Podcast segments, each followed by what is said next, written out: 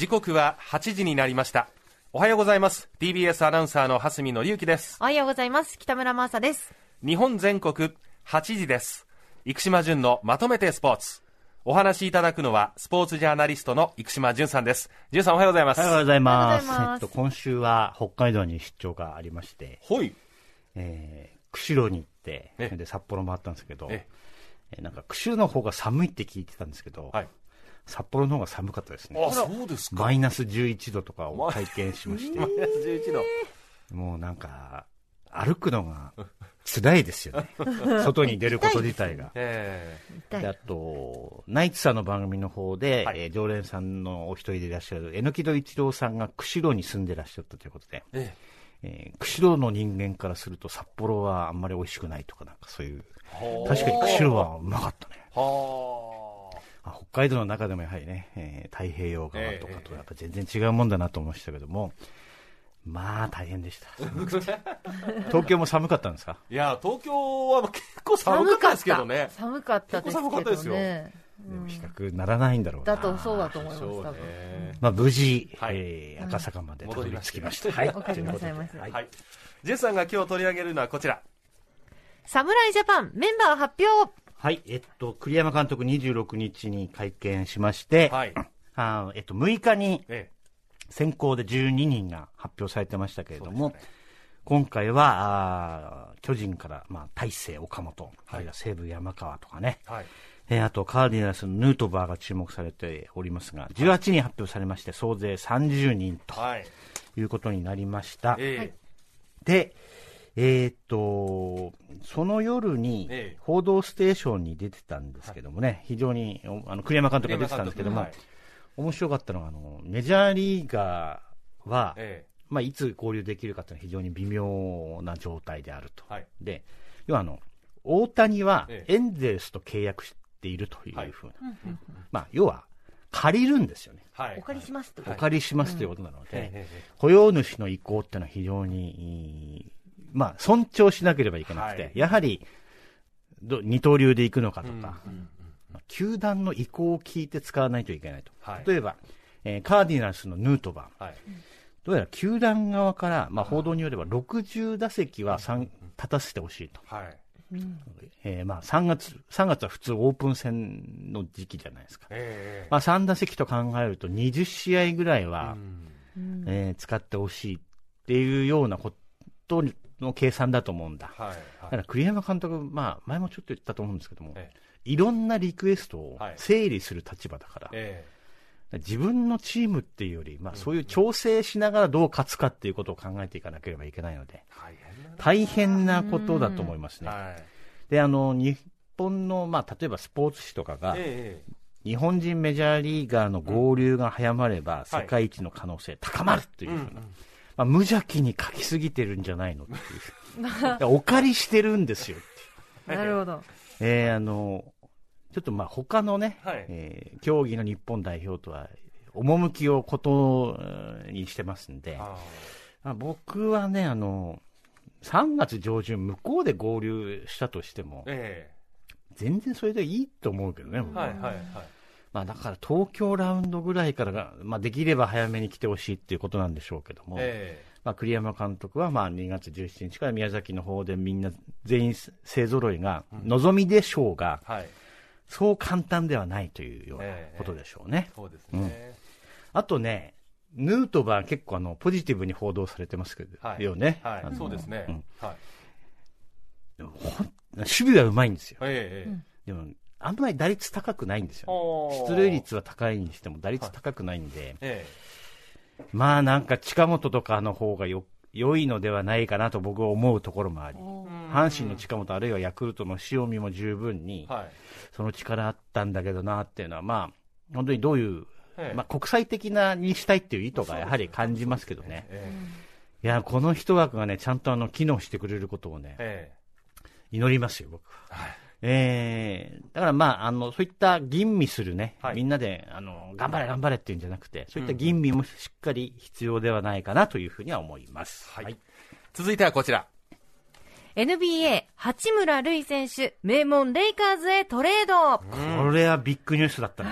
ねえーウィザーズからあロサンゼルス・レイカーズ。まあ、バスケットボール好きな人であればあるほど、このトレード本当にえー喜んだんじゃないでしょうか。はい。えー移籍してね、最初の試合で12得点挙げて12、得点。しっかり、いいチームに貢献できそうな雰囲気ですけども、はいあの、レブロン・ジェームズっていうのがえいるんひげの、あ、違いますひ。ひげの時もあれば、いろんな時がある、ありますけど、はい。レブロン・ジェームズって本当にもう、なん、そうね、もう歴史に残る偉大なプレイヤーなんですけど、一緒に同じユニフォームを着てプレーできるって夢のような話だなというふうにね、本当に思います。で、えーこの背景を考えると、ウィザーズでは、はい。えーは今シーズン八村、先発がゼロだったんですよ。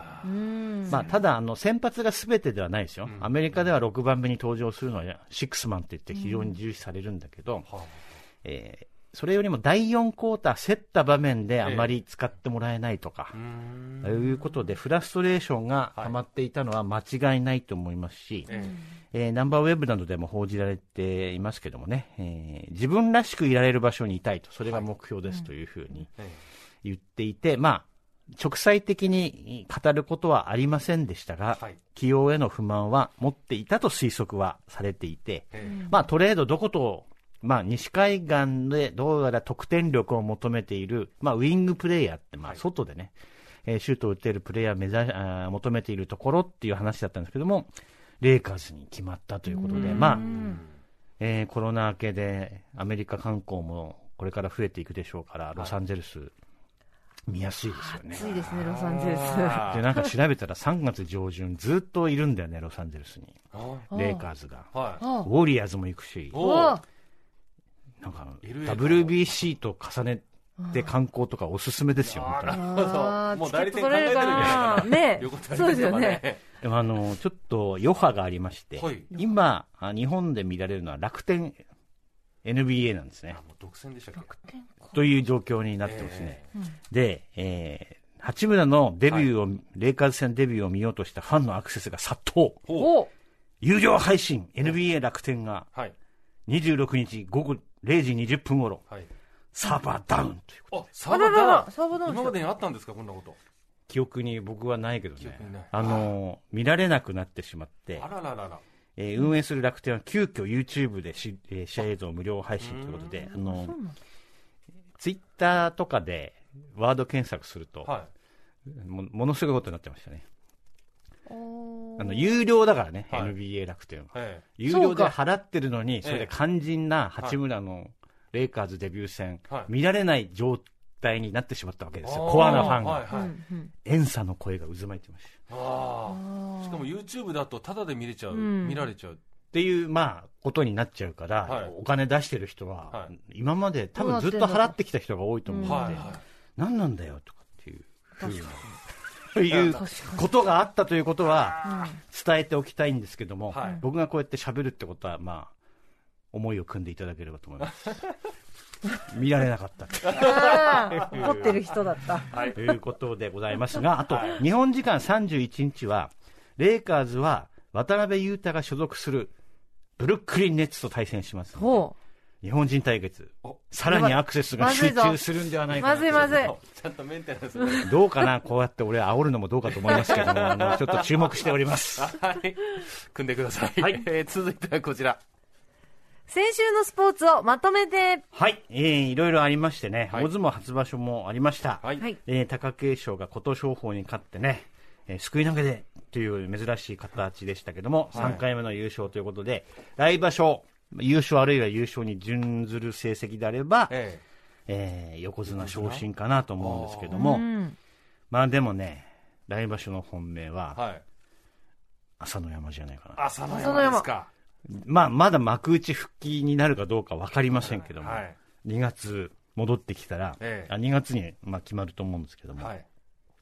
なんかもう、照ノ富士も出られるかどうか分かんないし、えもう、上げてほしいね、朝の山をえ幕内に。あでもなんか、朝の山上がっちゃうと優勝しそうしそうだから、止めよう、止め置こうとかいう陰謀論とかも出そうで 結構ありますかねね、面白いですけどもね。あはい。あと、都道府県対抗駅伝、はい。えー行われまして、ええーラジオでも中継ありましたが、はい。長野が優ー勝しましたがいやーおめでとうご、ざいます。えー先週もお話ししたかな？あ、えーそうでしたね。はい。長野のアンカー上野雄一郎立教大学監督が走りまして、え優勝テープを切ってしまいましえうた。わー、すごいな持ってるなと思いましたね。ええー。まあ、やっぱり佐久長聖のはい。強化体制が大きいのかなというのは、4区、5区の高校生がね、はい。えー区間新を連続で出していたということも、象徴的だったかなと思います。えあとですね、テニスの全豪オープン、はい。うん男子のシングルスは西岡がね、4回戦進出で、これ4回戦って結構大変なことなんですよえね。ええー非常に価値のある、はい方えー試合を見せてましたので、はい今年のグランドスラム、えーちょっと楽しみですね。で、あとですね、女子のダブルス、はい。柴原青山組がはい。決勝に進出しまして、へー明日昼過ぎから、はい。えーえーと決初優勝をかけて、はい。えー試合をしますので、こちらも大変楽しみですね。あとですね、はいあの、アメリカの新聞読んでたら、あの、ジョコビッチもシングルスで決勝にうん進出したんですけども、えなんかね、お父さんがメルボルンに来て、なんか、ロシアを支持するみたいな、誤解を受けるような発言をしたっていうんで、え。それ影響あるんですか？